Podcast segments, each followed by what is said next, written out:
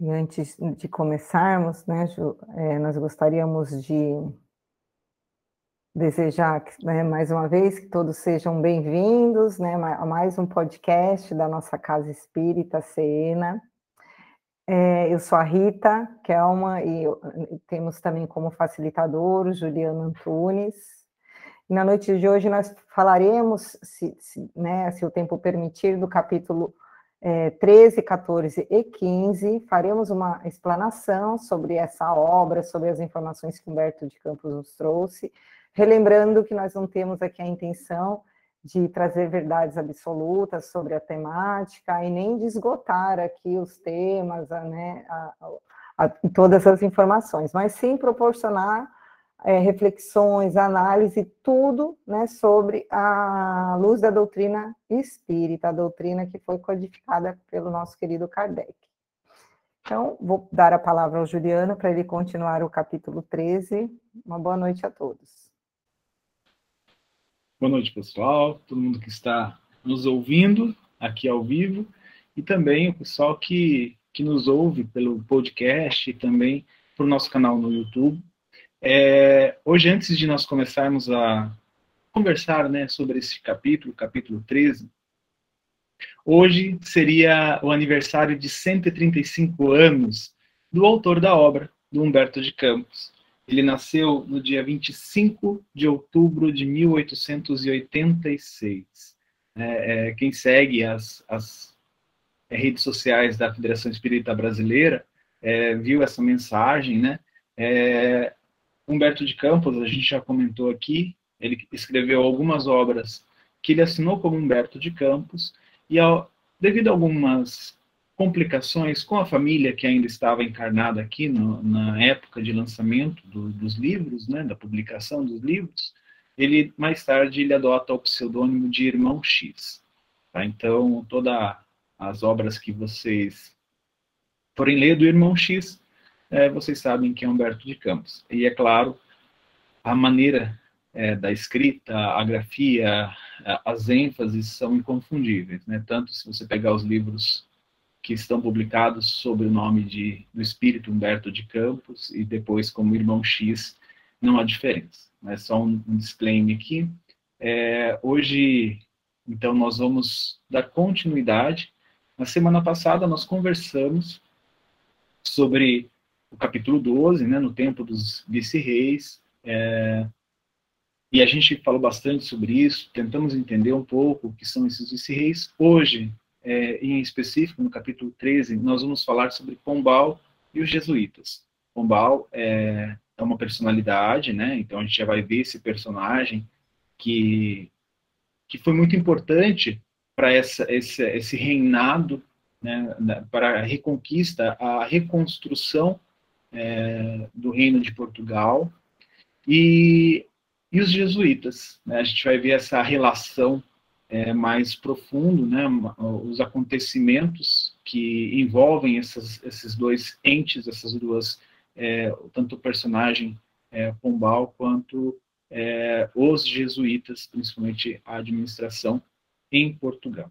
Né? Então, começando no capítulo ali, o Humberto de Campos de Campos, ele nos fala o seguinte, que as falanges do plano espiritual, logo no segundo capítulo ali, né, logo depois do desencarne é, de Dom João V, é, quem assume é Dom José I. Né? Então, neste momento, as falanges do plano espiritual, elas precisam escolher uma personalidade que vai estar à frente dessa reconstrução de tudo aquilo que Dom João V é, acabou, é, vamos supor assim, é, depreciando. Né? Ele até coloca aqui né, que esse monarca esbanjador e arbitrário, que ele estava se referindo a Dom João V, que nunca é, reuniu as cortes para uma consulta necessária aos interesses do povo. Então, é, o que as falanges do plano espiritual colocando este este personagem, Pombal, é, sobre a administração, à frente dessa administração do, do reinado, né, não como, como rei, mas ali é, é, aquela, aquela, aquela personagem que administra toda, todo todos as, as principais assuntos do reinado. Né? Ele, é, o, o Humberto de Campos coloca ele como ministro. Né? Então, esse ministro ele acaba conduzindo a pensamento, as economias, toda a gestão da, da, do reinado de Dom, é, de Dom José I. Né? Então, ele precisava, eles precisavam dessa personalidade, tanto que eles colocam, né, que o escolhido, porém, não soube corresponder integralmente às sagradas expectativas dos gênios espirituais da terra portuguesa. Então, o que Humberto de Campos está querendo dizer? Olha, tudo isso foi administrado, foi colocado, foi planejado, é, arquitetado pelas falanges do plano espiritual né, ligadas a Portugal. Né? Da mesma forma que nós temos Ismael aqui no Brasil, toda a corte de espíritos que administram, é, administravam, no caso, né, é, esse, esse reinado português na época, estavam reunidos e planejando, traçando, por isso que este personagem entra é, na história, né, começa a, a fazer essa administração, conduzir esse ministério. Só que ele não correspondeu às expectativas. Ele realizou muito, fez muita coisa boa né, do ponto de vista é, da condução espiritual, mas, como eles colocam aqui, ele não soube corresponder integralmente. Então, ele falhou muito. A principal falha é o que a gente vai discutir nesse capítulo. É que, no que diz respeito à condução dos jesuítas. Né? Então, esses personagens, a Clara vai poder falar mais para a gente sobre os jesuítas, né? que de, na nossa história do Brasil é, é, é um evento muito marcante. Né? Os jesuítas aqui, eles, a gente tem toda uma herança é, do que eles trouxeram para a nossa sociedade, mas aqui, neste capítulo, a gente vai falar muito sobre esse, esse conflito, principalmente o conflito de interesses entre Pombal e os jesuítas. Mas, continuando aqui, é, ele fala né, que Pombal ele começa a administrar da mesma forma que um Robert Walpole, né, que no livro ele diz que foi um político britânico. Então ele começa a, a, vamos dizer assim, a se inspirar nesse modelo político do Robert e aí começa a aplicar é, na, em terras portuguesas, na condução de Portugal. O Humberto de Campos ele fala o seguinte: enquanto a sua pátria se algemava aos tribunais da Inquisição, porque ele estava conduzindo de uma maneira muito parecida com este Robert. E aí Portugal começou a ficar cada vez mais preso naquilo que a gente já conversou sobre a Inquisição portuguesa nos capítulos anteriores. E aí o Humberto de Campos fala com sérios prejuízos para a educação nacional.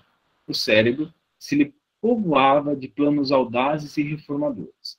Então, com isso, com essa é, é com essa investida né, da, da Inquisição portuguesa ali, é, ele estava querendo se livrar de algumas coisas que incomodavam ele é, nessa questão da interferência do clero no Estado. Né? Então, é, e ele estava com um pensamento mais reformador, então ele estava mais buscando é, a, a, junto aos protestantes do que com a própria Igreja é, Católica. É, isso foi o que eu entendi. E os jesuítas eram uma pedra no sapato para ele. Né? Então, isso estava incomodando ele demais. Tanto. Pode falar, Rita. É, aproveitando o seu gancho, até um, um, um motivo de uma conversa minha da Clara sobre isso, porque os jesuítas, né, eles tinham a responsabilidade da educação no Brasil, né, também no Brasil. Então, eles que fundaram a primeira, vamos assim, escolas, né? Eles tinham esse, essa, essa responsabilidade de serem os educadores, catequizar e também educar. E aí, com a chegada de Marquês de Pombal e com essa reforma que ele estava é, é, buscando, né, baseado nessa, nessa, na técnica desse Robert, ele, e que a gente vai ver aqui no capítulo o que, que ele fez com os jesuítas, ficou uma defasagem, né, nesse campo da educação. Então, acho que é por isso que Humberto de Campos dá tanta ênfase nessa, nessa situação da educação, no prejuízo mesmo, que isso gerou um prejuízo mesmo no sistema da educação do Brasil naquela época. Isso, isso mesmo. Tanto que aqui no capítulo, num dos parágrafos, né, é, Humberto de Campos ele esclarece bem essa questão. Né, quando ele fala aqui que o Marquês de Pombal, todavia, desde os primórdios de sua ação no governo, não tolerava os jesuítas, que nas cortes europeias se intrometiam em todos os negócios da política do século, com a pretensão de imunizar o mundo inteiro das correntes de pensamento da reforma. É, então, assim, os jesuítas, para ele, era uma pedra no sapato, porque os jesuítas, lembra que é, a gente conversou isso, sobre isso nos capítulos anteriores, enquanto as reformas, né, a reforma protestante avançava em vários países é, reinados da Europa, né, se espalhava, é, apareceu aquela contra-reforma, o movimento da Igreja Católica, querendo ser uma oposição a estes momentos de reforma, movimentos de reforma. Então, os jesuítas, eles participavam deste, deste grupo, né, que era contra a, a reforma, contra a reforma protestante. Isso, para eles, por eles estarem sempre ligados à, à política nacional, né, onde eles estavam, nos reinados e países onde eles estavam, é, isso começou a virar uma pedra no sapato. Então, o Marquês de Pombal não tolerava isso.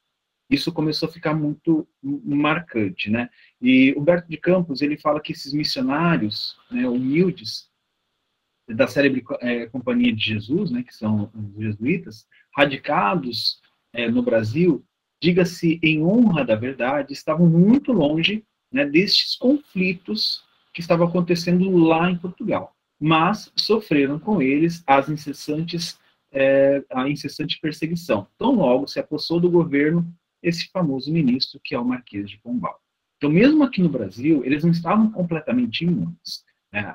Como colônia aqui, nós recebíamos, né, o Brasil, no caso, recebia as, os mandos portugueses principalmente agora com esse ministro à frente. Então, tudo isso aqui também sofria as consequências. É claro que não tinha a mesma, é, mesma briga ou a mesma força que tinha lá na corte portuguesa, né? Mas é, isso repercutia aqui no Brasil.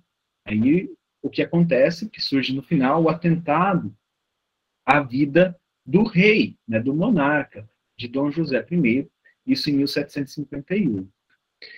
Com isso, né, muitas vezes, né, esses eventos são aproveitados por alguns políticos né, para conduzir as coisas à sua maneira. Né? A gente viu isso no Paulo Estevam, quando Nero incendiou Roma, e aí ele conduziu a culpa disso tudo aos cristãos, e aí começou a perseguição e tal.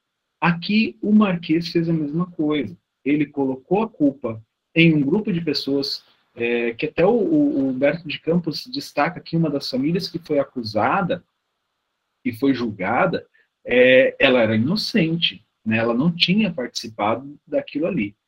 E, principalmente, ele, o Marquês aproveitou para investir ainda mais contra os jesuítas. Então, ele aproveitou dessas, dessas circunstâncias, dessa situação desagradável, dessa situação que é condenável, e aproveitou disso para perseguir ainda mais, né, e principalmente passar um monte de, é, de vamos dizer assim, de, de leis, de normas, de conduta é, que perseguiam os jesuítas. E aí, né, o Humberto de Campos ele declara muito bem nesse parágrafo, onde ele fala assim, ó, Pombal aproveita o ensejo que, que se lhe oferece para justificar a expulsão dos jesuítas, apontando-os como os autores indiretos do atentado é, assina sem hesitar o decreto de banimento. Né? Então, o, o, quando os jesuítas saem, né, tanto depois o, Humberto de Campos vai dar a data, não anotei a data aqui, mas é, ele vai dar a data que os jesuítas são banidos, né, com um papa, e eles só retornam lá em 1800 e alguma coisa, né? acho que é isso. Aqui a gente está em 1700, tá, gente? Então eles já só retornam lá em 1800 né, para 1814, se eu não me engano, né? E aí, o que que acontece? É, este ato de Pombal, ele se reflete largamente na vida no Brasil. Todo o movimento de organização social se devia na colônia aos esforços dos jesuítas, né, como ele, o Humberto coloca aqui, dos dedicados missionários. o clero comum possuía escravos numerosos e chegava a defender o suposto direito a, escra a escravizar outros. Né? Então, isso era conveniente para o clero da época. Mas ele coloca muito é, bem aqui, dizendo assim: ó, é, os jesuítas, porém, sempre trabalharam no início da organização brasileira dentro dos mais amplos sentimentos de humanidade. Então, assim, aqueles que poderiam né, conseguir desenvolver ainda mais a abolição, né, participar dos movimentos, é, é, apoiar e ser um dos pilares, eles foram retirados, foram banidos do Brasil. É, o que acontece aqui também, né, com esse banimento, ele fala assim, ó, que é, aldeavam, os jesuítas, eles aldeavam os índios, que eles, eles aprendiam a língua dos índios, é, ensinavam a, a, a, sua língua também para os nativos, a fim de influenciarem mais diretamente o ânimo deles.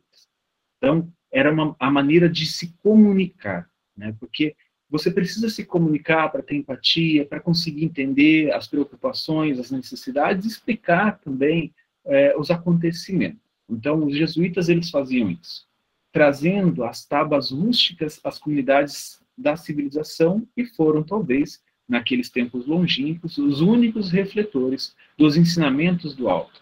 Eu destaquei isso porque eu achei interessante. É, a gente se colocando, né, olhando para aquele momento na história, é como Humberto de Campos fala, estes movimentos dos jesuítas eram os únicos que refletiam um pouco do movimento dos ensinamentos, né, dos, é, daquilo que vem do mais alto. Não que estes, estes homens, né, que, que esses padres jesuítas, eles fossem livres de erro. Não é isso, tá? Mas eles eram que mais se aproximavam a refletir um pouco daquilo que o alto é, enviava para a Terra. Né? Então, ali trabalhando junto com os índios, com os escravos, tendo a simpatia, é, ensinando, né, como a Rita coloca, colocou muito bem, ensinando, né, evangelizando estes povos, eles refletiam um pouco desse, dessa questão né, dos sentimentos que vêm dos nossos amigos da espiritualidade superior, né, daqueles que estão comandando a, a construção da pátria do Evangelho, mas eles foram retirados. Então a gente começa a perceber, assim, lendo esse, esse capítulo, eu comecei a perceber que as coisas começaram a piorar muito, né, com essa saída dos jesuítas. E aí, é, Humberto complementa falando assim que a expulsão né, dos jesuítas do Brasil retardou de muito é, a educação das classes desfavorecidas, pelo que a Rita havia comentado. E aí, né, se o, o ministro, no caso Marquês de Pombal, de Dom, Dom José I, estendeu algumas vezes seu dinamismo é, renovador até a pátria do Evangelho, então aquelas mudanças que eles estavam fazendo, que ele estava fazendo, promovendo em Portugal, eles tendiam um pouco para aqui para, para o Brasil, sua ação poucas vezes ultrapassou o terreno material. Então era única e exclusivamente material. Mas a gente tem que lembrar que este homem, ele foi colocado ali para fazer um trabalho maior. Com isso, o que acontece? É, mais uma vez, os espíritos ligados a Ismael, ligado a essas cortes angélicas, vão lá e vão chorar aos pés de Ismael. Né? Então, tanto que tem um belo discurso aqui de Ismael, vocês me desculpem, eu coloquei quase todo ele, é, mas a gente vai conversando aos poucos, vou ver se eu não, não leio ele na íntegra, tá? Mas aí, estes espíritos vão lá falar com Ismael. Ismael traz algumas lições importantes que, é, que vale a pena a gente destacar. Primeiro delas, quando ele fala assim, irmãos, muitas vezes os próprios espíritos que escolhemos para determinados labores terrestres não resistem à sedução do dinheiro e da autoridade. Sentem-se atraídos em suas próprias forças e se entregam sem resistência ao inimigo oculto que lhes envenena o coração. Bom, aqui Ismael está esclarecendo para toda aquela equipe de espíritos, e isso a gente vê muito, que por mais que ele seja preparado, né? Por mais que este Marquês foi preparado no plano espiritual, que recebeu assistência ao reencarnar durante toda a sua infância, juventude, preparação, muitas vezes, é, é, sobre essas influências positivas, eles não têm muito é, domínio, assim, eles não vão ele não é como um ventríloco, né? A espiritualidade não é como um ventríloco que vai vai mexer as cordinhas e, e esses essas pessoas vão fazer o que o que deve ser feito. Não, é o livre-arbítrio. A gente já conversou sobre isso. Então, essas pessoas, como o Ismael lembra muito bem aqui, elas vão se entregar a, a, quando não estão perfeitamente harmonizadas, ligadas e realmente é, empenhadas em mudar, né? Elas vão, vão é, ceder à avareza, ao dinheiro, é, a, ao poder. Né? Então, isso desvia muito da rota. Não que essas pessoas dentro de si elas não saibam, né? É, é, a nossa consciência, por ela possuir a lei de Deus escrita dentro dela, né? Isso emana dos nossos, do nosso consciente, do nosso coração, do nosso íntimo. Mas muitas vezes essa avareza ela sufoca isso facilmente. É isso que Ismael está falando aqui. E aí ele complementa falando assim: ó, deixais os déspotas da terra terra a liberdade de agir sobre o império da sua prepotência. Não deixe eles agirem. Por mais que, que operem dentro das suas possibilidades no plano físico, a vitória pertencerá sempre a Jesus, que é a luminosidade tocante de todos os corações. Gente, isso aqui para mim, assim, nos últimos anos, eu acho que eu preciso gravar em um local que eu tenho que ler todo dia. Porque Gente, é, é assim, eu, né, a Margarida mora é, em Portugal, na Europa, o velho mundo, maravilhoso, e nós aqui no Brasil, né? Eu, vocês sabem do que eu estou falando, né, gente? Então, é, a gente fica, eu, eu fico muito preocupado com os rumos da nossa nação, né? É, isso eu estou falando de maneira geral, tá? Estou falando de política, estou falando de economia, estou falando de religião, estou falando de sociedade, de convivência, de preconceito, tudo, né?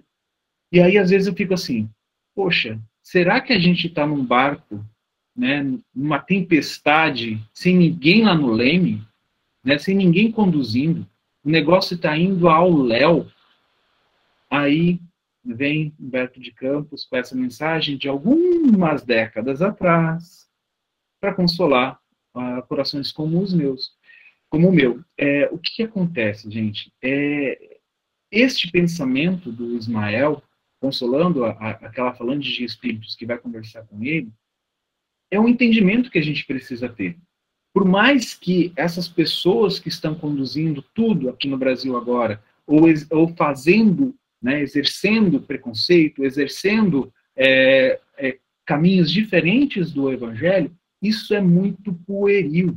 Isso é uma coisa, esse, é, essas pessoas, né, essas, essas atitudes, ela é muito ligada à matéria, ela é muito efêmera, ela é muito curta. Somente Jesus, que é a luminosidade tocante de todos os corações. Então, assim, todas essas conquistas, tudo o que está acontecendo aqui, né, é, é, que nós, como sociedade, estamos fazendo de ruim para a pátria do Evangelho, isso é normal, né? Isso acontece até a gente conseguir se elevar, até a gente conseguir subir padrões. Por quê? Porque Jesus está assim no leme. Isso aqui não está, o barco não está ao léu. Né? Então, por mais que a nossa impressão dê a isso, né, é, nos leve a isso, por quê? Porque nós temos uma visão limitada de tempo e espaço. Né? O, o, a gente só consegue ver aqui, ó, nossa, nossa existência, nossa curta existência e o nosso curto alcance de espaço, né? Nossa sociedade, a nossa comunidade, a nossa, o nosso, nossa cidade, muitas vezes, né? Então, é, este pensamento, assim, é, me fez refletir bastante mesmo durante uma semana passada e durante essa semana que eu estava lembrando disso. Então, assim, é, é, eu vou dizer, né, é, me trouxe bastante esclarecimento. Eu não vou dizer que trouxe consolo, nada desse tipo, porque eu ainda sou meio revoltado, né? Então, é, eu acho que eu seria mais um desses espíritos que estaria chorando lá no, no, no, no colo de Ismael, falando, por quê? Né? Vamos interferir, umas três interferências só por ano, né? a gente dá um jeito aqui né? e resolve. Não, né? por isso que eu sou espírito de provas e expiações e Ismael é o representante do Cristo aqui né? na, na pátria do Evangelho. Então, este pensamento, assim, vocês desculpe eu falar muito sobre ele, mas foi uma coisa que do capítulo foi o que mais me chamou é, a atenção, eu mais me liguei, tá? Continuando a análise aqui e a, a consolação de Ismael para espíritos que iam a chorar para ele, né? Ele fala assim: temos, porém, de considerar a par da tirania política que tenta destruir a nossa ação, o lamentável desvio dos irmãos incumbidos de velar pelo patrimônio do Evangelho. Então, agora ele está considerando essas pessoas que deveriam velar pela propagação do Evangelho, pela construção do Evangelho. É, lá no mundo europeu, infelizmente, não têm eles procurado levar a luz espiritual às almas aflitas e sofredoras, clareando a estrada dos ignorantes e abençoando o rude labor dos simples. Ao contrário, buscam influenciar os príncipes do planeta, disputando os mais altos lugares de domínio no banquete dos poderes temporais em todos os países onde milita a Igreja do Ocidente. O que Ismael está falando assim, olha, ao invés dessas pessoas que estão à frente é, do clero, né, da igreja, irem buscar o coração daqueles mais simples, de propagar o evangelho, de levar né, a, a, a, o amor do Cristo em seus atos, atitudes e ensinamentos, não. Eles vão lá, procuram os reis, procuram a nobreza, os monarcas, para conseguir cada vez mais poderes. Poderes efêmeros, poderes passageiros, mas é isso que eles é, estava, é o que estava acontecendo ali, né? E aí Ismael, o que que ele faz? Eles aqui assim, gente, é, eles não iam ouvir a, a, a Ismael não iria ouvir dar ouvidos a uma reclamação de um espírito parecido com o Juliano que vai lá chorar para ele das coisas. Ele fala assim: ó, vamos fazer o quê? Que nos resta fazer? Peçamos a Jesus pelos tiranos e por, pelos nossos companheiros desviados da consciência retilínea. Ele pede para aquela, aquela, aquela galera que foi lá chorar para, no, no colo dele: olha, vamos orar, vamos orar por essas pessoas. Né? Vamos pedir a Jesus que interceda, que, que, que olhe por esses tiranos, que envie seu amor, eh, sua, sua, suas energias, suas vibrações para esses tiranos. Por quê? Porque é o que nos cabe, é o que nos resta. Mesmo o espírito da, da estirpe de Ismael não interfere. Eles não vão interferir no livre-arbítrio dos nossos governantes, é, daqueles ministros, daquelas pessoas que estão conduzindo é, o nosso, nosso caminhar aqui na Terra, política, economicamente falando. Né? Se terminamos agora, terminar, terminar, terminamos agora uma etapa de nossa tarefa em que aproveitamos os elementos que nos oferecia a disciplina da companhia fundada por Loyola, Inácio de Loyola, depois a gente pode falar sobre ele, é, prosseguiremos o nosso trabalho dentro da, de novas modalidades. Então, olha o que Ismael está falando para esse grupo de espíritos. Então, assim, gente, já que é, Companhia de Jesus, jesuítas, não estarão mais né, sendo conduzidos ou tendo voz em, em toda essa política, toda a economia, toda a sociedade, nós vamos ter que encontrar um outro caminho para seguir, um outro caminho para levar a palavra de Jesus, levar o evangelho, já que, né, como é, o Humberto coloca muito bem aqui, é, os jesuítas foram banidos. Então, Inácio de Loyola, né, como ele me, me coloca aqui, é, foi o fundador né, do, do movimento dos jesuítas, né, na Companhia de Jesus. É muito legal a, a história de Inácio de Loyola, né, eu, eu recomendo a vocês que vão lá pesquisar sobre ele, é, é, bem interessante. Eu não vou comentar aqui, porque senão eu vou tomar mais tempo ainda da Rita. É, mas só para a gente entender que a espiritualidade, diante desses acontecimentos, são acontecimentos, eu vou colocar assim, como inesperados né, para Ismael, é porque eles estavam contando que é, o Marquês pudesse conseguir levar de uma maneira mais próxima dos planejamentos é, da espiritualidade, das pleiades espirituais que governavam a Portugal, né, o, o reinado. Porém, né, como a gente viu, ele não conseguiu alcançar a plenitude. Então, já que é, este marquês tirou uma, uma galera que estava auxiliando bastante na construção da pátria do evangelho, Ismael fala, gente, vamos ter que achar um outro caminho.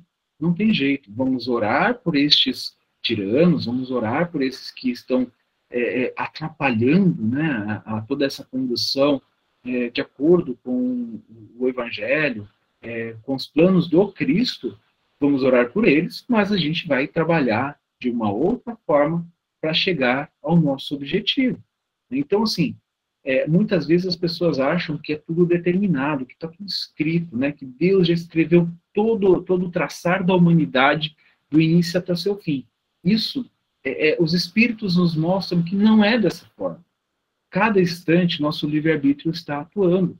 E as coisas podem sim sair do rumo. Elas podem sim é, tomar outro caminho. É, isso está muito, muito claro no livro chamado Sexo e Destino, do André Luiz.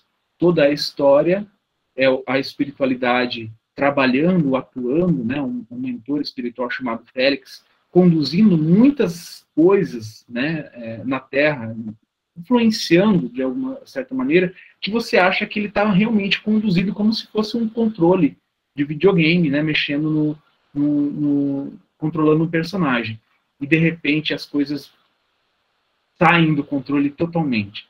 E Félix, que é um, um, mentor já de uma, uma estirpe bem elevada, ele fala assim: neste momento manifesta-se a vontade de Deus.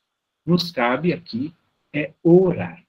Então é o que Ismael também está fazendo: orar e trabalhar, né? porque agora eles vão ter que partir para um outro caminho, encontrar um outro agrupamento de encarnados para poder dar continuidade ao trabalho, mesmo que seja começando tudo de novo, tá? Mesmo que não seja como a Rita colocou muito bem, né, que os jesuítas ajudavam na educação e evangelização, mesmo que tenha começado do zero uh, um outro rumo. E para terminar aqui a, a frase de Ismael, né, o discurso de Ismael, ele fala assim, ó, quando os políticos, quanto aos políticos, esses têm uma órbita de ação que não lhes é possível ultrapassar. É limitado, tá? É bem limitado. Por mais que a gente ache que que a, a, conduta política do nosso país ou de qualquer outro é quase que limitada. Não, ele deixa bem claro que é limitado. O tempo e a experiência, com a dor eterna aliada de ambos, do tempo e da experiência, ensinarão as suas consequências a lei da fraternidade e do amor, que esqueceram nos dias do, fati, do fastídio e da glória efêmera sobre a face do mundo. Oremos por eles e que Jesus, na sua bondade infinita, nos acolha os corações sob o manto de sua misericórdia. Então, aqui é uma lição importantíssima que Ismael deixa a, a, aquela pleia de espíritos.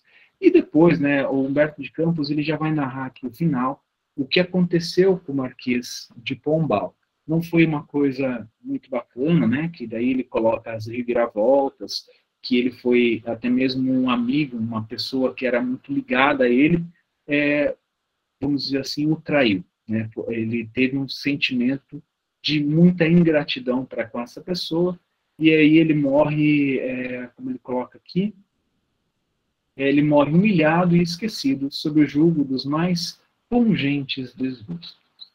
Então, isso que aconteceu não é vingança, não é uma ação por causa é, é, tipo vingativa ou uma aplicação da espiritualidade sobre, sobre este marquês, não é isso.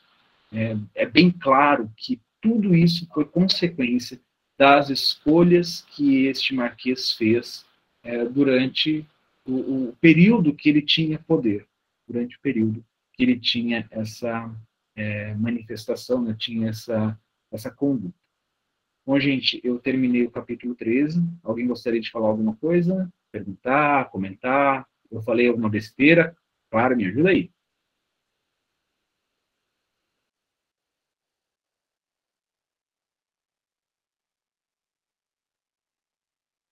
É, Rita, parece que a palavra é toda sua.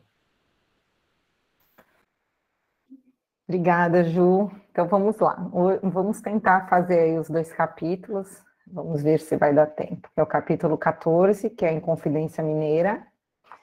O capítulo da Inconfidência, ele vem com bastante informação histórica, né? A gente percebe que Humberto de Campos, ele nos trouxe muitas informações que nós, é, muitas delas nós já conhecemos por conta da história, mas ele trouxe também aquela percepção, aquela visão espiritual que é o intuito dessa obra, né? O Brasil Coração do Mundo.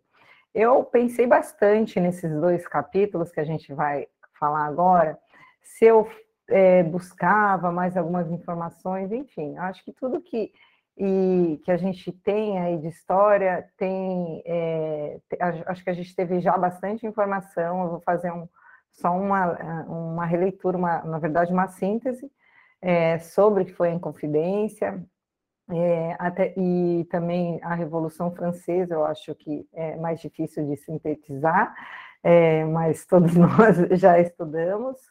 Enfim, vamos lá, né? Eu achei mais importante essas duas, esses dois eventos super importantes, a gente é, olhar mais pela perspectiva espiritual mesmo.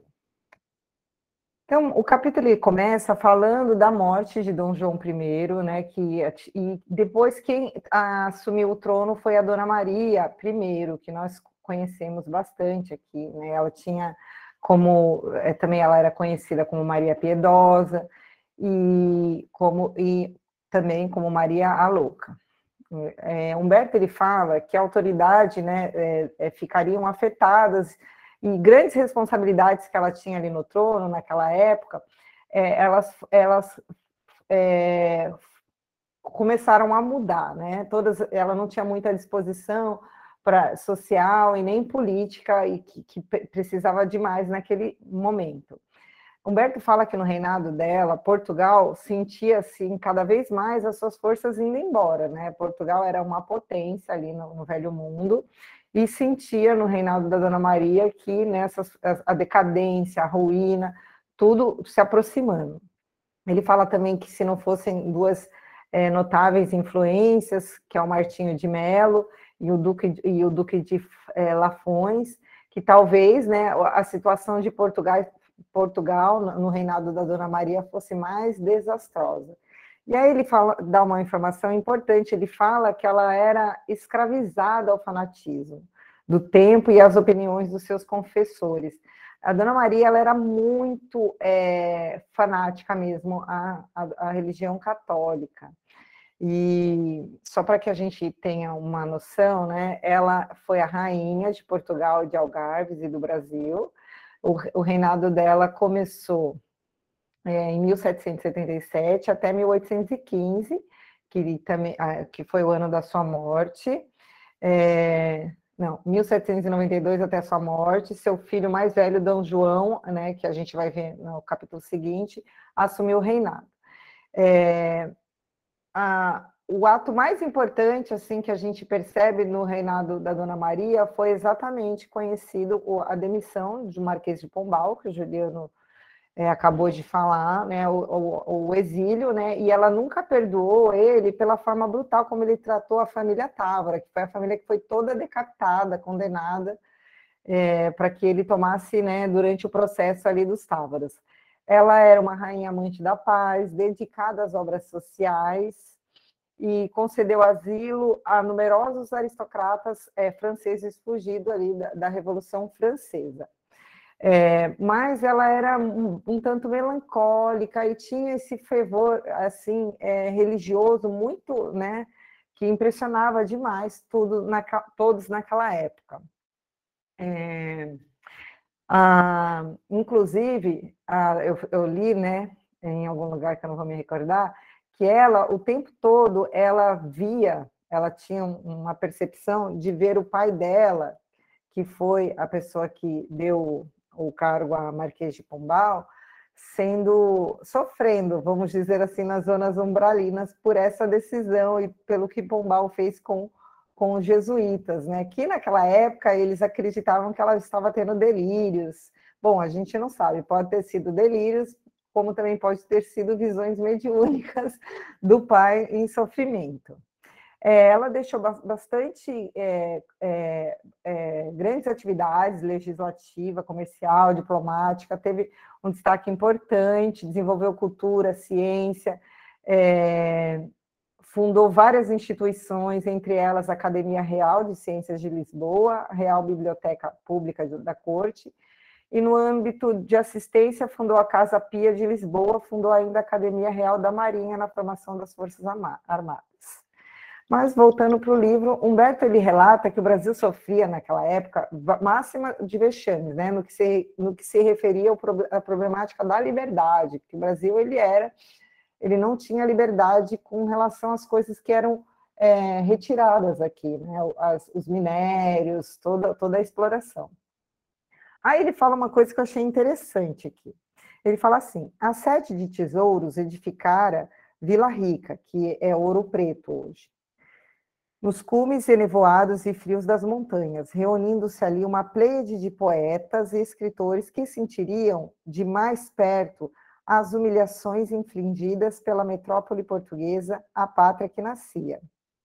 A verdade é que em Minas se sentia mais do que em toda parte o despotismo e a tirania. Acho interessante porque a gente sabe que nessa época ali, Minas Gerais ela foi um berço mesmo de poetas, escritores, de, de pensadores.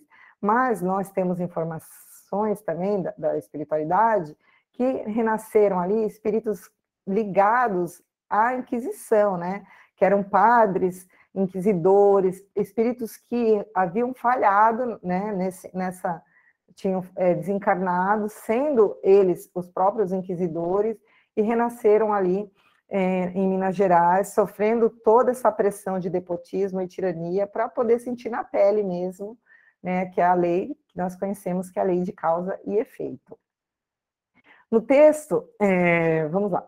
E aí, o que, que Humberto fala? Que neste período também, muitos jovens ali da elite brasileira, eles iam para a Europa para estudar, para Portugal, na Universidade de Lisboa, entre outras universidades, e lá eles ficavam o quê? Completamente encantados né, com os princípios de liberdade, de filosofia, de democracia que lá, que, né, que, que estava acontecendo na Europa e também na América do Norte.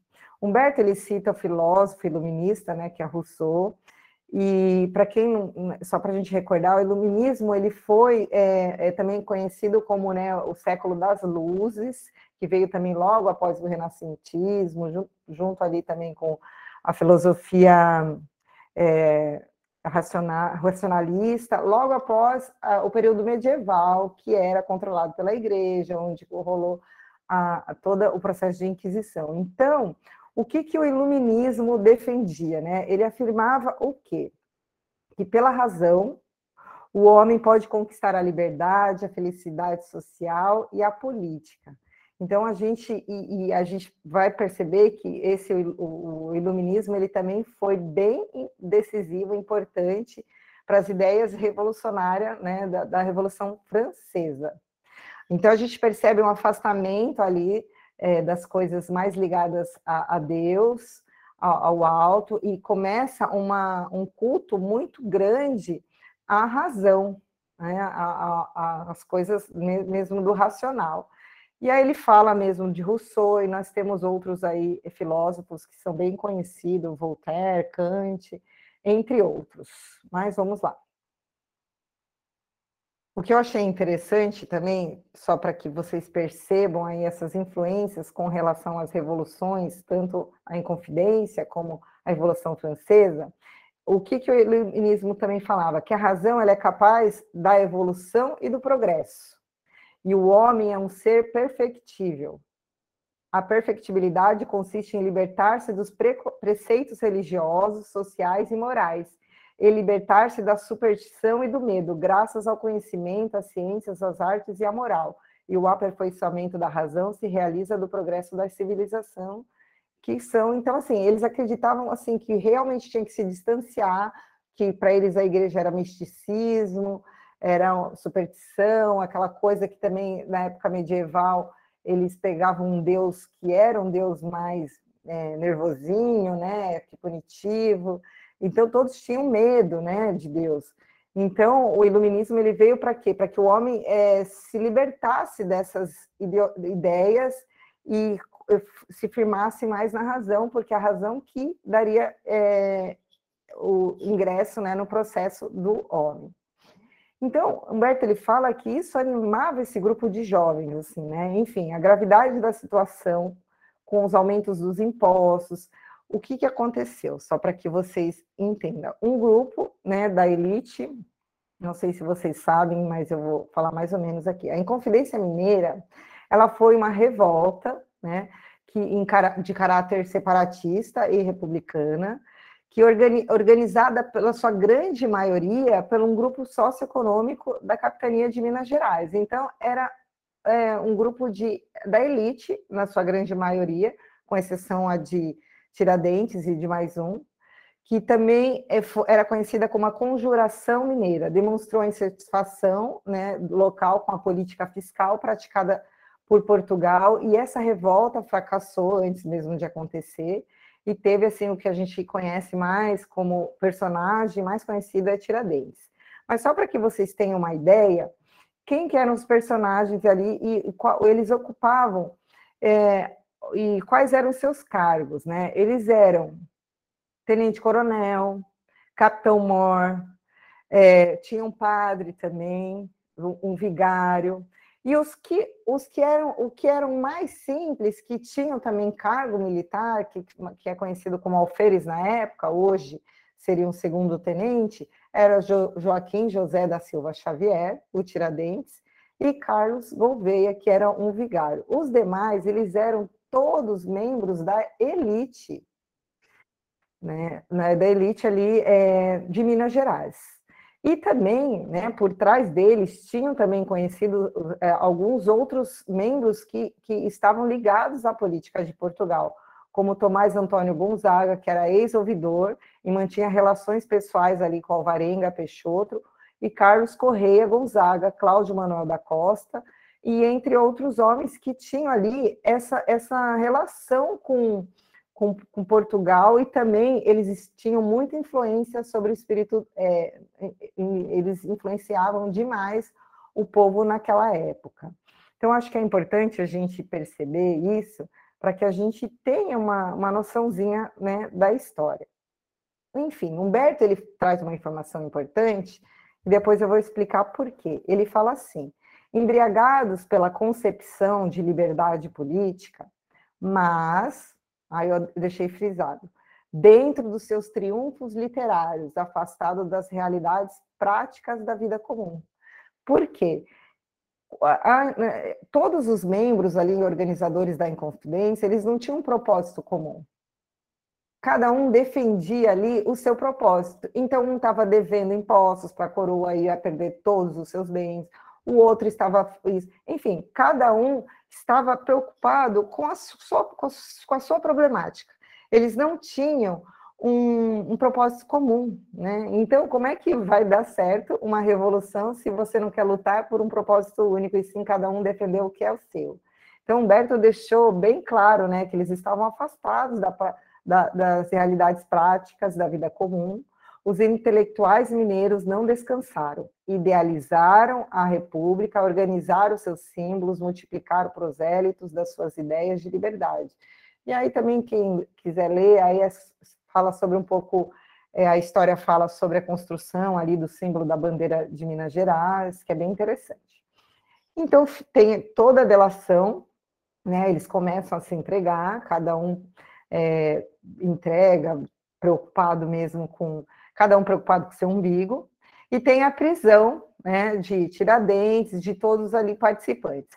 Eles ficaram presos por três anos e foram todos julgados e condenados à morte né, no seu primeiro momento. Porém, no, no outro dia, a Dona Maria, ela mudou a sentença, né, mandou uma carta lá, fazendo com que a maioria fosse degradado para as regiões africanas, e é óbvio que a corda estoura para o mais fraco, e, e Tiradentes, né, ele acabou sendo ali escolhido é, para morrer, para ser enforcado.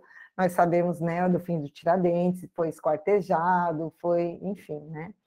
É, e aí, Humberto fala assim, seu coração sente uma alegria sincera pela expiação cruel que somente a ele fora reservado. Gente, como o Juliano falou, é, no nosso íntimo, nós, é, além de saber as leis de Deus, apesar de nós não, não, não nos lembrarmos do nosso, das nossas vidas passadas, nós temos no nosso íntimo, na nossa consciência, reflexos, né? algo que nos, nos leva, que nos induz, que, que dá aquele sinal que está tudo bem, está tudo certo ou que está tudo errado.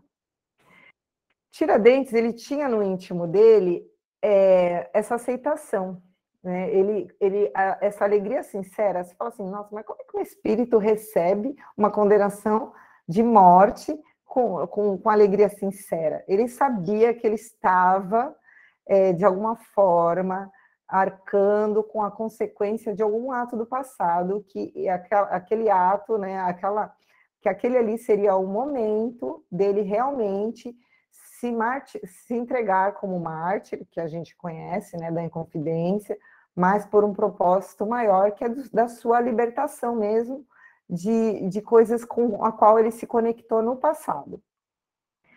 E aí, continuando, o Berto fala assim: já que seus irmãos de ideal continuaram na posse sagrada do tesouro da vida, as falanges de Ismael lhe cercam a alma leal e forte, inundando de santas consolações.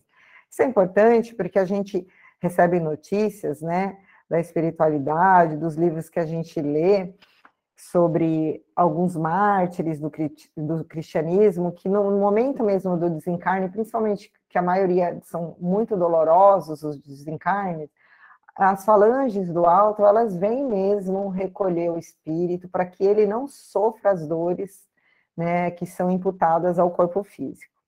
E aí eu achei interessante, eu coloquei aqui também na íntegra o que, que Humberto de Campos nos trouxe. Ele fala assim: aí tem o desencarne, né, o, o enforcamento de Tiradentes. Aí ele fala assim: mas nesse momento Ismael recebia em seus braços carinhosos e fraternais a alma edificada do Marte.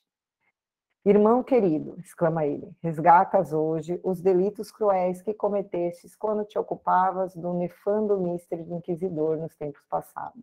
Então, por isso que Tiradentes, no seu inconsciente, ele recebeu essa condenação de uma forma tranquila.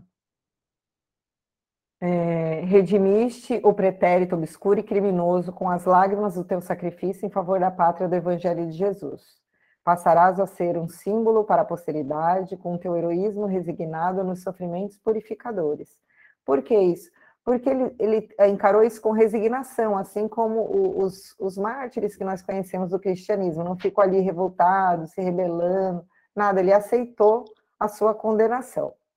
Qual novo gênio surge para expandir, expandir bênçãos sobre a terra do cruzeiro em todos os séculos do seu futuro?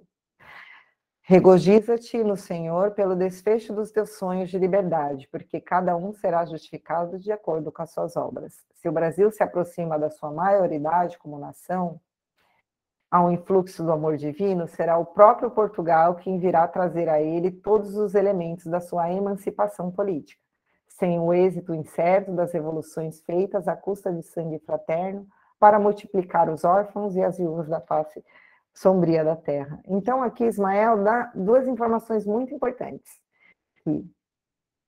Primeiro, três, né? Que Tiradentes tinha, era um inquisidor e tinha ali é, purificado, né? A sua, a, a, né, a sua, sua escolha equivocada, que o Brasil estava se aproximando da maioridade da, nação, então a gente percebe que também uma pátria ela tem o período de, é, de infância espiritual, como coletividade, e chega à maioridade, então as responsabilidades também são maiores, e que o próprio Portugal, né, que essa maioridade ela não poderia ser feita é, às custas de sangue. Por quê? Que a gente estudou um pouquinho a, a Inconfidência, né, os planos deles eram de matar o governador, enfim, era planos de, de, de causar dor, sofrimento para quem estava ligado ali a Portugal. E aí eu queria falar uma coisa para vocês. Eu procurei algumas informações sobre Tiradentes, sobre o que a espiritualidade nos trouxe. Não tem tantas informações. Tem um livro que eu vou confessar para vocês que eu não conheço, nem conhecia, se chama é, Confissões de um Confidente, se não me engano. É, e que fala. É confidências, isso? confidências é. de um confidente. Isso, Ju. Você já leu? Você já leu, Ju? Não, eu já ouvi falar, mas não li ele ainda. É, eu também não. É, ele fala que nesse livro que, que houve uma reunião no plano espiritual para alistar uh, o, os inconfidentes, que os pais desses inconfidentes foram chamados lá e avisados que iriam nascer né, no ventre ali das, das mulheres, alguns espíritos é, ligados, e teve a presença de vários espíritos que estão ligados é, vibratoriamente ao nosso planeta, à nossa pátria, como Manuel da Nóbrega, como Anchieta, é, enfim, entre outros, mas assim, eu não li o livro, então eu não. E ele é psicografia do Tomás Antônio Gonzaga. E, é, eu, é um romance, né? Que nesse romance parece que conta um pouco sobre esse processo. Como eu não li, eu achei é, melhor eu não passar aqui, porque eu não vou ter como falar sobre o livro. O que eu achei também, existe um livro que eu já li, que aí é bem interessante, que se chama Crônicas Além do Túmulo, que é do próprio Humberto de Campos, que, como vocês sabem, Humberto ele era jornalista, então é escritor, né, também. Ele faz uma entrevista com Tiradentes, né, é, e, não só com Tiradentes, cada capítulo ele entrevista um, uma personalidade, é bem interessante. E aí ele fala que Humberto, nessa, no dia 21 de abril, que é o ano, o mês que comemora, é, que é o mês da morte, né, de Tiradentes, ele fala que ele estava junto com uma pleia de espíritos intelectuais, era uma caravana de brasileiros mesmo, desencarnado, e que tinham que ido visitar ali Ouro Preto, que era a antiga Vila Rica. E, e, eles se encontram lá, e estão todas essas personalidades ligadas à Inquisição, à Inquisição não, desculpa, a, a Inconfidência. E ele encontra Tiradentes e ele fica muito curioso, vai fazer uma, uma série de perguntas para, para Tiradentes sobre a Inconfidência. Mas o que eu achei interessante é que ele pergunta, que é uma coisa que sempre passava assim na minha cabeça, né? É, se Tiradentes tinha alguma coisa a acrescentar, alguma coisa assim sobre. E aí ele fala que não, que não tem coisa alguma a acrescentar às descrições históricas. Então a gente percebe que as descrições históricas são é, é isso mesmo, né? Senão me aprofunda a repugnância pela hipocrisia das condições sociais de todos os tempos. Então, assim, naquela época e hoje, né, as convenções sociais ainda, né, é, é o que, que norteia aí as decisões da humanidade, infelizmente.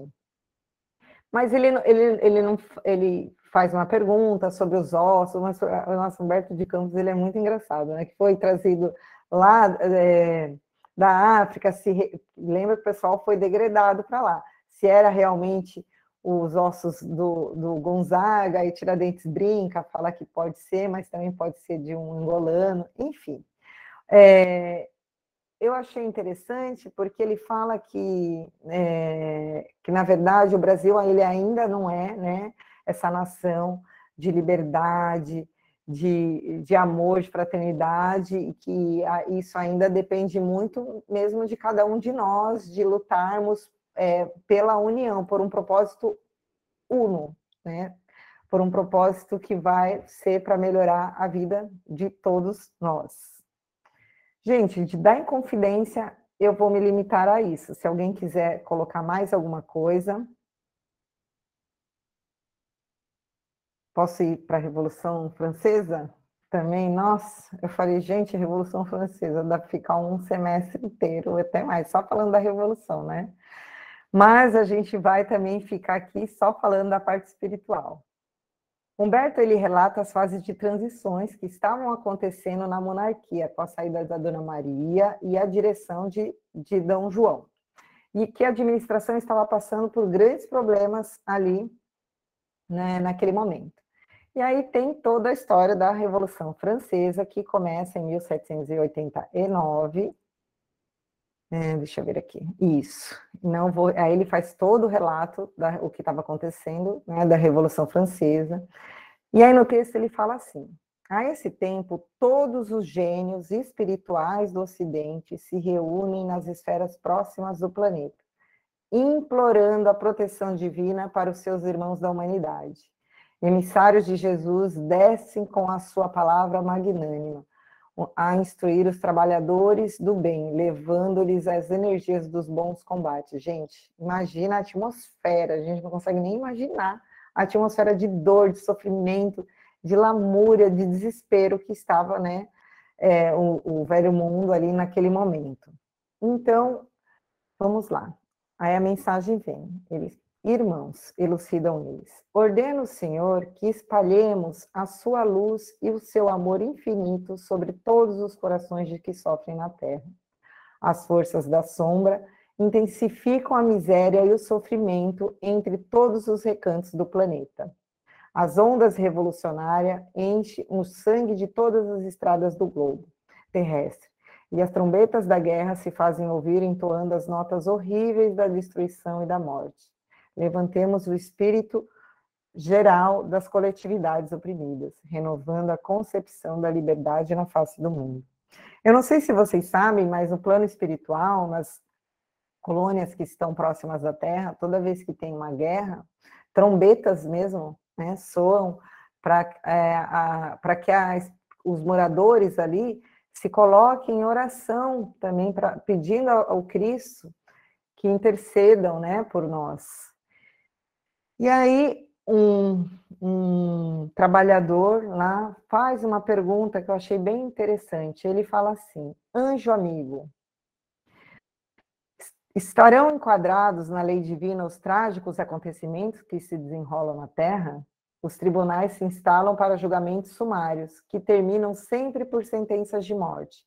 As preces das viúvas, dos órfãos, elevam-se até nós nos mais dolorosos apelos, enquanto procuramos amparar esses irmãos com os nossos braços paternos, o banquete da guerra, presidido pelos ditadores, prossegue sempre, como se obedecesse uma fatalidade terrível do destino do mundo. Então ele estava assim: será que isso realmente é o destino do mundo? Será que, como o Juliano falou, está sem, tá sem ninguém no comando desse leme? Tá, nossa, tá, o mundo está perdido, aquelas coisas que passam na nossa cabeça. Então o benfeitor explica: irmãos, o plano divino é da evolução e dentro dele todas as formas de progresso das criaturas se verificam sem concurso desses movimentos lamentáveis. Então, para progredir não precisa de guerra, não precisa de dor, dá para progredir pela, com, a, com amor somente, que atestam a pobreza moral da consciência do mundo. Então, isso está ligado ao nosso problema no campo da moralidade mesmo, na nossa pequenez espiritual. A revolução e a guerra não obedecem ao sagrado determinismo das leis de Deus, traduzem o atrito tenebroso das correntes do mal, que conduzem o barco da vida humana ao mar encapelado das dores expiatórias. Os pensadores terrestres poderão objetar que das nações revolucionárias nascem novas modalidades evolutivas do planeta e que múltiplos benefícios se originam das suas atividades destruidoras. Nós, porém, não compreendemos outras transformações que não sejam as que se verificam no íntimo dos homens, no augusto silêncio do mundo interior, conduzindo aos mais altos planos do conhecimento superior. Se, após os movimentos revolucionários, surgem no orbis novos aspectos do progresso geral, é que o bem é o único determinismo divino dentro do universo, determinismo que absorve todas as ações humanas, para assinalar com o sinete da fraternidade, a experiência e do amor. Gente, isso eu achei importante, porque eu mesma já usei, assim, dessa, dessa ideia de achar que é todo caos, né, que a gente precisa do caos para que o progresso venha. E aqui o benfeitor deixa muito claro que não, que o único determinismo que tem aqui é o bem, né, é o progresso, que é através do amor. Então a gente não precisa do caos, é que a gente escolhe o caos e é através do sofrimento que o caos gera, a gente vai ter esse olhar para o íntimo e vai perceber a necessidade de, de, de escolhas boas, de aprimoramento. Mas nós poderíamos muito bem escolher esse caminho sem optar pelo caos, né? E aí eles falam que ele fala que os espíritos das trevas se reúnem para chacina, para destruição, o que acontece, né? Aliando-se ao quê? Eles só conseguem essa atuação aliando-se às nossas tendências que ainda estão ligadas a essas tendências inferiores, né? E que eles julgam que eles vão conseguir colocar aqui na Terra esse plano é, inferior, mas a gente sabe que não, né? Que a vitória é sempre de Jesus, que a luz sempre é, vai clarear esses horizontes e vai absorver todo esse mal que ainda existe, que está dentro de nós mesmos. E aí eu, eu trouxe um, uma informação do livro dos Espíritos, que é a questão 634, que Kardec pergunta assim para os espíritos: por que o mal se encontra na natureza das coisas? Falo do mal moral. Deus não poderia criar a humanidade em melhores condições? E aí os espíritos respondem assim: já te dissemos, dissemos, dissemos, aos espíritos foram criados simples e ignorantes.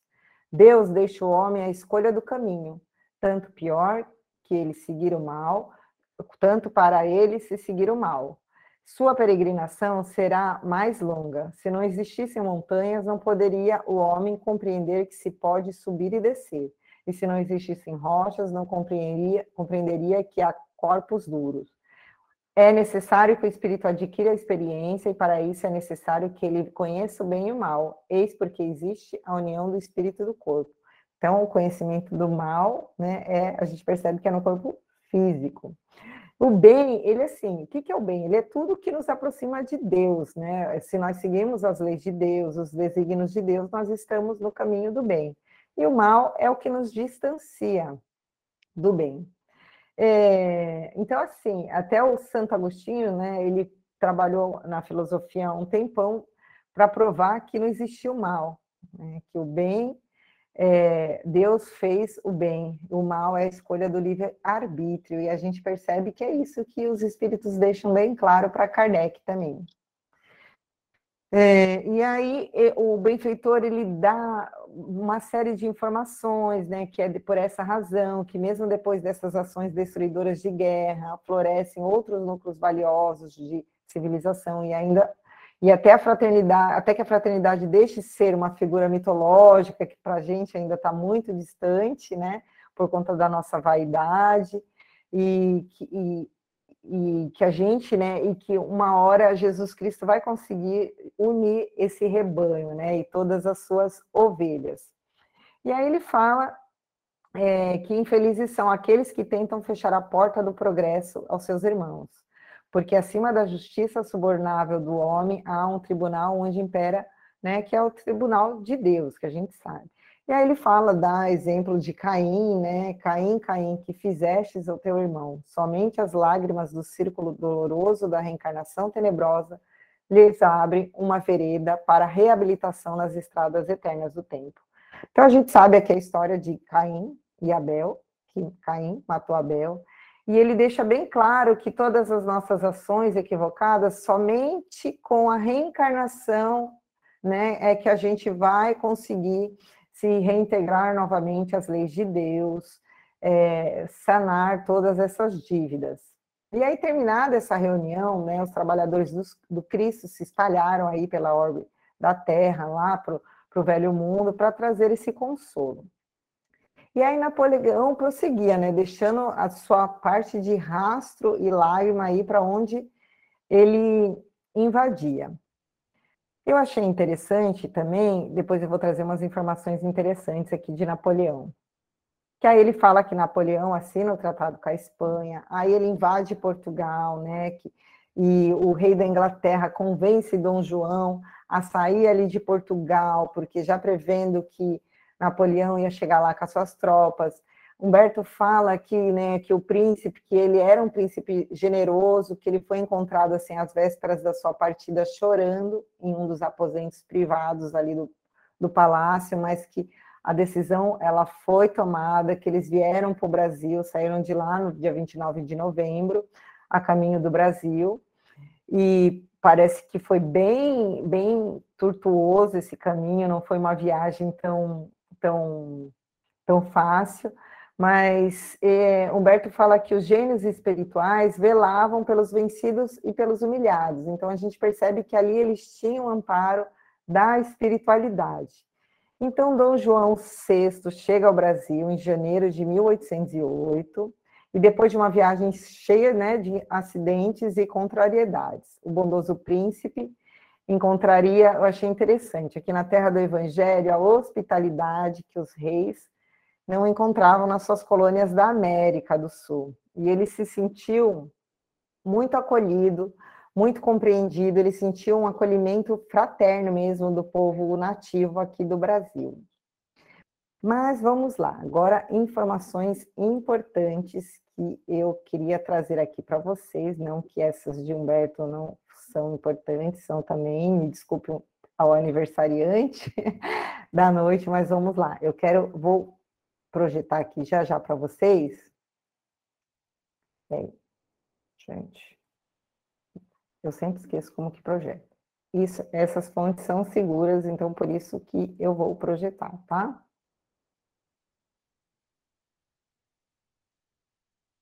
Eu vou ler também para quem está no telefone.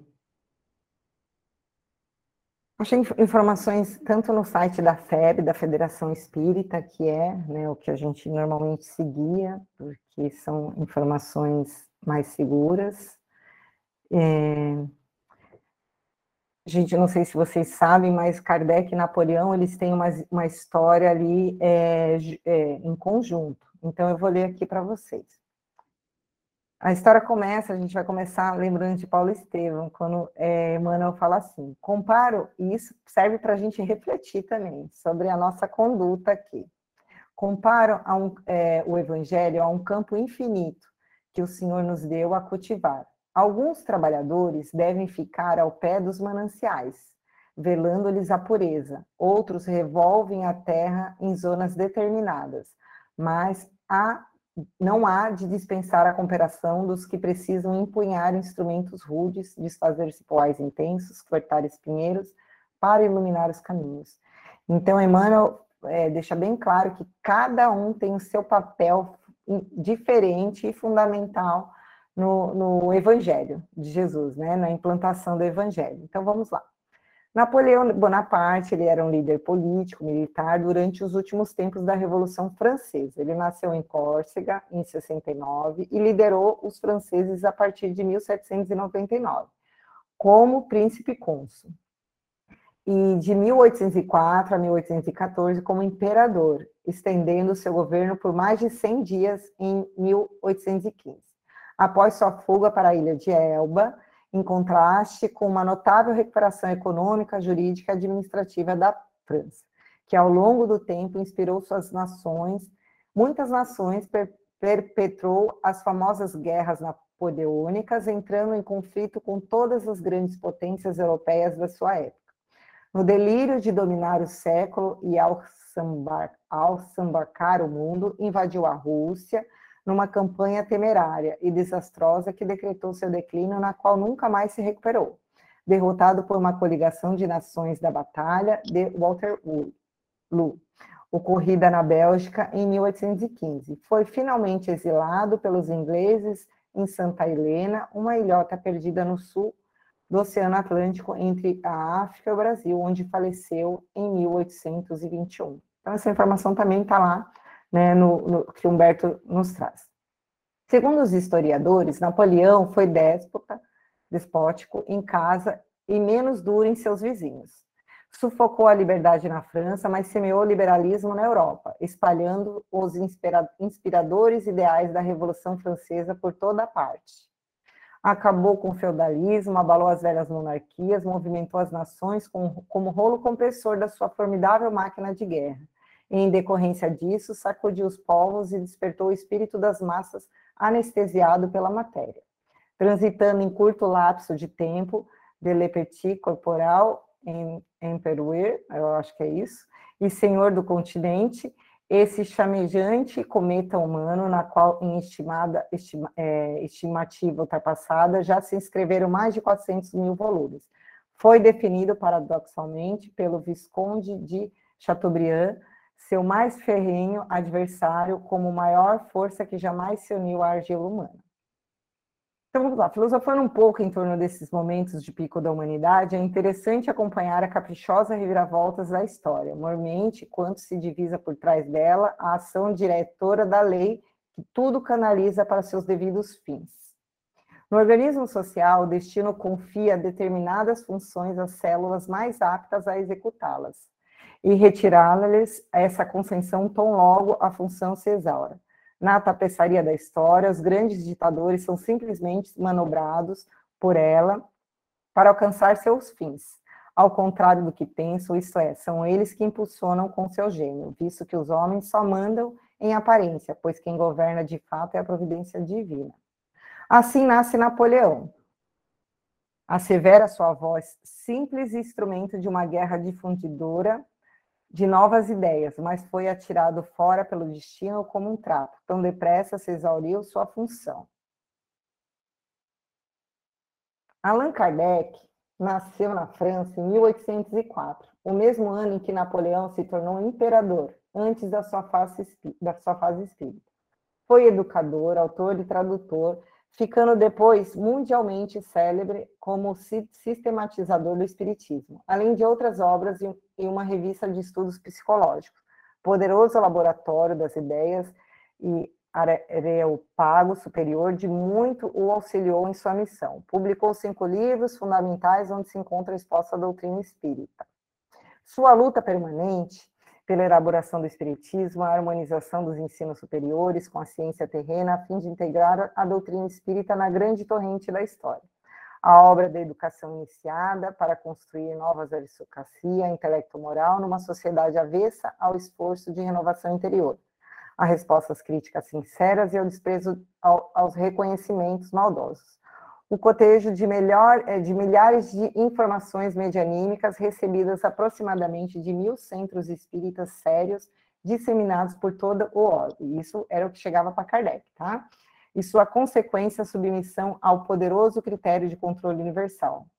A vigilância constante sobre os falsos amigos dentro da orbe e seu trabalho de sapa, visando a desmoralizar o movimento, a orientação iterativa e interativa aos médiums acerca de multimodos, multimodos percalços da mediunidade, a análise da divulgação diuturna e o contínuo de fluxos de informações espirituais vinculadas através do Revoe, cujos argumentos circulavam da China ao México, passando de todas as capitais da Europa. A certeza da angústia do tempo com a conclusão da obra, cujos desdobramentos se perdiam luminíferos no fungente linha do horizonte. Tudo isso e muito mais levou a essa alma estelar o esculpir do coração da humanidade, um dos maiores carreiros da luz que tenha conhecido neste mundo. Para vocês entenderem, Encontro no Infinito. Conta Irmão X, que é Humberto de Campos, em longa e substanciosa mensagem, muito condensada nesse espaço, que no último dia do século 17, é, não, 18, reuniu-se na espiritualidade superior uma assembleia de espíritos elevados com o objetivo de assinalar os primeiros alvores do século XIX. Eram espíritos sábios, benevolentes, de alguma forma haviam concorrido ao longo dos milênios para o progresso da humanidade. Vinham da Roma Imperial, das Gálias, da Espanha, da América, da Grécia, de Israel, da Alemanha, da Inglaterra, da China, enfim, né, de várias regiões. Constituíam-se ainda de legiões esmaltadas de estandartes, falanges de batalhadores indefesos, delegações de pioneiros no combate à ignorância humana e preparadores da nova era, que estava prestes a irromper um, irromper um mundo. Após a palavra de eminentes orientadores espirituais, clarins soaram na direção da costa.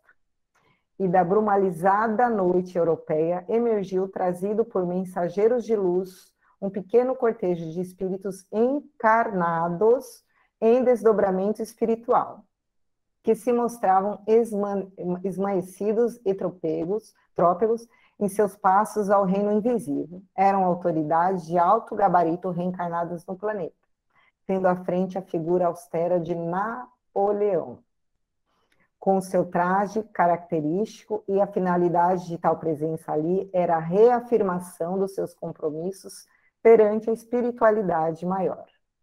Napoleão ocupou a poltrona que se fora reservada, e embora recebesse manifestação de apreço de todos os presentes, mantinha-se em prudente reserva, encastelado em si mesmo, apenas inclinando discretamente a cabeça, vez ou outra em agradecimento, enquanto seu séquito banhava-se em lágrimas de alegria e emoção. Clarins ressoavam novamente, agora na direção do alto, quando luminosa estrada se desenha do céu até o local da Assembleia, pela qual descem estrelas resplandecentes, que, ao trocarem o solo translúcido, se transformam em seres aurelados de luz. Um dentre esses seres avulto, pela conspícua superioridade, traz fúlgida tiara na cabeça e um cetro dourado na mão, e de seu olhar transbordam magnanimidade e doçura baixam-se os estandartes em sinal de respeito, e muitos sábios e guerreiros postam-se genufluxos em meio à multidão. Neste momento, Napoleão, rompendo a aparente frieza, comove-se as lágrimas e, levantando-se, avança na direção do venerável mensageiro, ante a qual se ajoelha. O emissário celeste sorri sem afetação, e no momento que procura erguê-lo para abraçar, poderosa voz a um tempo enérgica e doce, projeta-se do céu a, e exclama para Napoleão, agora pertrancido de pavor e júbilo: Irmão e amigo, ouve a verdade, que te fala meu espírito, em meu espírito. Este à frente do apóstolo da fé, que, te, que sob a égide do Cristo descerá para a terra atormentada um novo ciclo de conhecimento César ontem e hoje orientador, rende o culto da tua veneração ante o pontífice de luz, da luz. Renova perante o evangelho o compromisso de auxiliar-lhe a obra renascente. Prossegue o espírito da verdade, pois era ele quem falava, recordando-lhes as glórias quiméricas do passado e incitando-o agora a deixar as velhas ambições de lado e valer-se das orações e da humildade para não descambar novamente na tirania e na violência. Quem não atribuísse apenas a ardidez do seu gênio às conquistas militares e políticas do presente, pois as circunstâncias da vida que o, o favoreciam eram dádivas exclusivas do Senhor. Sua missão, a exemplo do Batista, antes o Cristo, era exteriorar os caminhos para o apóstolo da codificação, que iria inaugurar em breve a nova era para a humanidade, pois começariam no século XIX os preparativos para o advento do terceiro milênio do cristianismo na Terra. E a entidade sublime conclui suas palavras a Napoleão com este voto de confiança. Confiamos, pois, o teu espírito valoroso à governança política de novos eventos e que o Senhor te abençoe. Em seguida, quando já se anunciavam os primeiros alvores do século XIX, a momentosa Assembleia se dissolve ao som dos cânticos divinais, enquanto o Espírito Verdade e sua falange de eleitos retornam aos fulgurantes regiões do infinito, a entidade de luz que sustinha Napoleão nos braços e que em breve reencarnaria na Terra, como Allan Kardec, conduz bondosamente o espírito do famoso curso até a matéria, auxiliando na retomada do corpo físico. Isso está nas crônicas também, cartas e crônicas, psicografia do Chico Xavier. Gente, vocês, me desculpem ler rápido, mas vocês é, observaram a importância que tinha a missão de, de Napoleão? Napoleão foi chamado para ser o, fazer o papel do Batista, João Batista, que foi o percussor do Cristo, para ser o percussor de Allan Kardec para que Allan Kardec pudesse fazer sua obra, né, com a inspiração do alto, de maneira tranquila, de maneira sem, sem grandes é, problemas. É, só para concluir aqui um pouquinho, é, num, num, num, livro também, qual que é o livro que é? Deixa eu pegar aqui rapidinho. É, um livro de um médium, uma psicografia de um médium, é, tá aqui. 13 de novembro de 1906, um médium português, Fernando de Lacerda, recebeu o ditado mediúnico de Napoleão, na qual destacamos, é, só, a gente só destacou um trecho aqui que foi de profunda considerações mesmo de Napoleão sobre a sua atuação aqui na Terra e sobre a Revolução. Vou compartilhar assim. Ele fala assim, dado momento é, a, substanciosa da mensagem, o comunicante interrompe a escrita. Então, Napoleão, ele, ele interrompeu a escrita, e o médium ficou assim, ué, cadê, né? Será que ele foi embora? E aí o médium, crendo né, ausência, começa a perguntar: estás aí, espírito eleito de Deus, para o avanço da humanidade? aí Napoleão responde: eleito não, escolhido. Eleito é, é, não será o mesmo? O médium pergunta. Ele fala: não. Eleito foi o escolhido por Deus para semear o bem pelo bem. O escolhido por ser, é, o, o escolhido pode ser para fazer o bem ou, ou para fazer o mal. O eleito foi Jesus, eu fui o escolhido, porque ele acabou optando pelo caminho do mal. Então a gente percebe que, embora né, Napoleão, cheio de razão né, e mais consciente é, do, da sua missão e o quanto o papel dele era importante, é, a gente percebe dois espíritos que estavam ligados, que tinham ali a sua é, teoricamente, um teria que colaborar com o outro para que é, a missão deles dessem certo. Kardec trabalhou durante 15 anos, né, e não, sempre muito firme, muito, muito, é, muito íntegro em realizar sua missão, sem que nenhuma lágrima de dor, sem que nenhum sangue escorresse, nada disso. E aí a gente percebe um outro espírito que veio com a missão de ser o percursor, né? tomando decisões completamente equivocadas, deixando-se levar pela, pelo poder é, momentâneo da Terra. Então, isso serve para a gente, para duas reflexões, para a gente encerrar. Para que nós não julguemos jamais a situação de ninguém somente por, pelo que, pelas escolhas dela do hoje, por, por o que ela está vivendo agora, pelas escolhas que para nós são equivocadas, a gente não sabe. E para que nós também é, aprendamos com Napoleão e com Kardec, claro que dentro das nossas missões que são bem mais tranquilas, graças a Deus, que nós devemos seguir assim as nossas intuições, as aspirações do alto, e, e, fazer a nossa trajetória dentro do bem, que a escolha ela, ela só compete a nós, está em nossas mãos.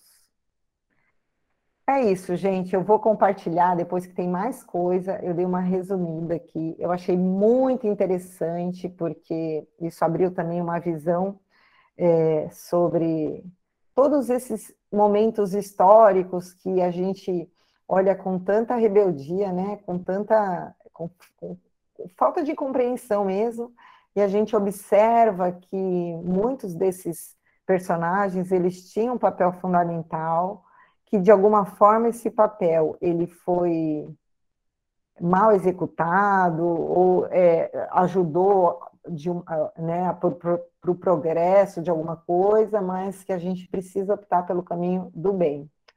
Pode falar, Camila. Oi, é, tá me ouvindo? Tá. É, é, isso que você falou agora e até o que o Juliano falou também lá no início, eu sempre sempre foi o que me pegou assim em relação a essa questão do, de, dessas escolhas né pelos líderes desde essa da época aí dos desbravamentos aí dos desbravadores aí do Brasil e os demais líderes de outros países. E nunca encaixava para mim assim de como assim que foram escolhidos e, e, e, sempre até hoje, né? Acontece a mesma coisa que é entendendo agora essa fazendo essa leitura de que sim foram os escolhidos sim, mas a maioria deles caíram pelo poder, né? E até hoje acontece isso. E aí eu me peguei pensando, refletindo até em relação a uma conversa que eu tive com uma amiga, que aí ela tocou nesse assunto assim aleatoriamente, ela nem faz parte aqui do, do grupo, mas ela falou algo assim que eu fiquei pensando, que esses nossos ancestrais, né, esses, esses desbravadores que foram lá com foice, abriram mata, que abriram estradas e, enfim, do jeito que foi, né, que foi possível. E hoje, né, o que, que, que eu estou fazendo? O que, que nós estamos fazendo pelo nosso país, pelo nosso planeta? O que, que a gente está fazendo de bom? Isso me pegou muito, eu fiquei refletindo muito eu nos, nos, meus questionamentos, às vezes, né, em relação a esses líderes, aos, aos julgamentos, a gente faz o máximo, né, no, nossos, no nosso dia a dia, mas eu tô falando assim de ação mesmo, né? Parece, eu tenho a sensação assim que está muito estagnado e que a coisa não, vai para frente, o que a gente vai fazer para honrar esse, essas pessoas que foram lá e enfrentaram muitas, muitas dificuldades, né, para a gente chegar que a gente tem hoje aqui, essa, essa tela que a gente está aqui estudando, toda essa tecnologia. E aí isso veio muito forte assim, para mim, só isso que eu queria compartilhar. Obrigada. Sim, é, não, por enquanto só nos cabe é, o nosso aprimoramento, né? é, para cuidar bem dos, dos, nossos, né? E para esses espíritos que têm mais capacidade de, é, de coletividade, né? E até dívidas também, né? É, de, eles, eles vão ter que, né, que tentar achar esse, esse equilíbrio aí. Gente, eu vou finalizar. Eu vou mandar para vocês aqui, para que vocês leiam com calma, porque eu acho bem interessante essa reflexão. E se alguém também, se ficar alguma dúvida, alguma coisa, se alguém quiser depois mandar lá no grupo, pode ficar à vontade, ou mandar no privado mesmo, tá bom? Ju, você pode fazer a prece, por gentileza?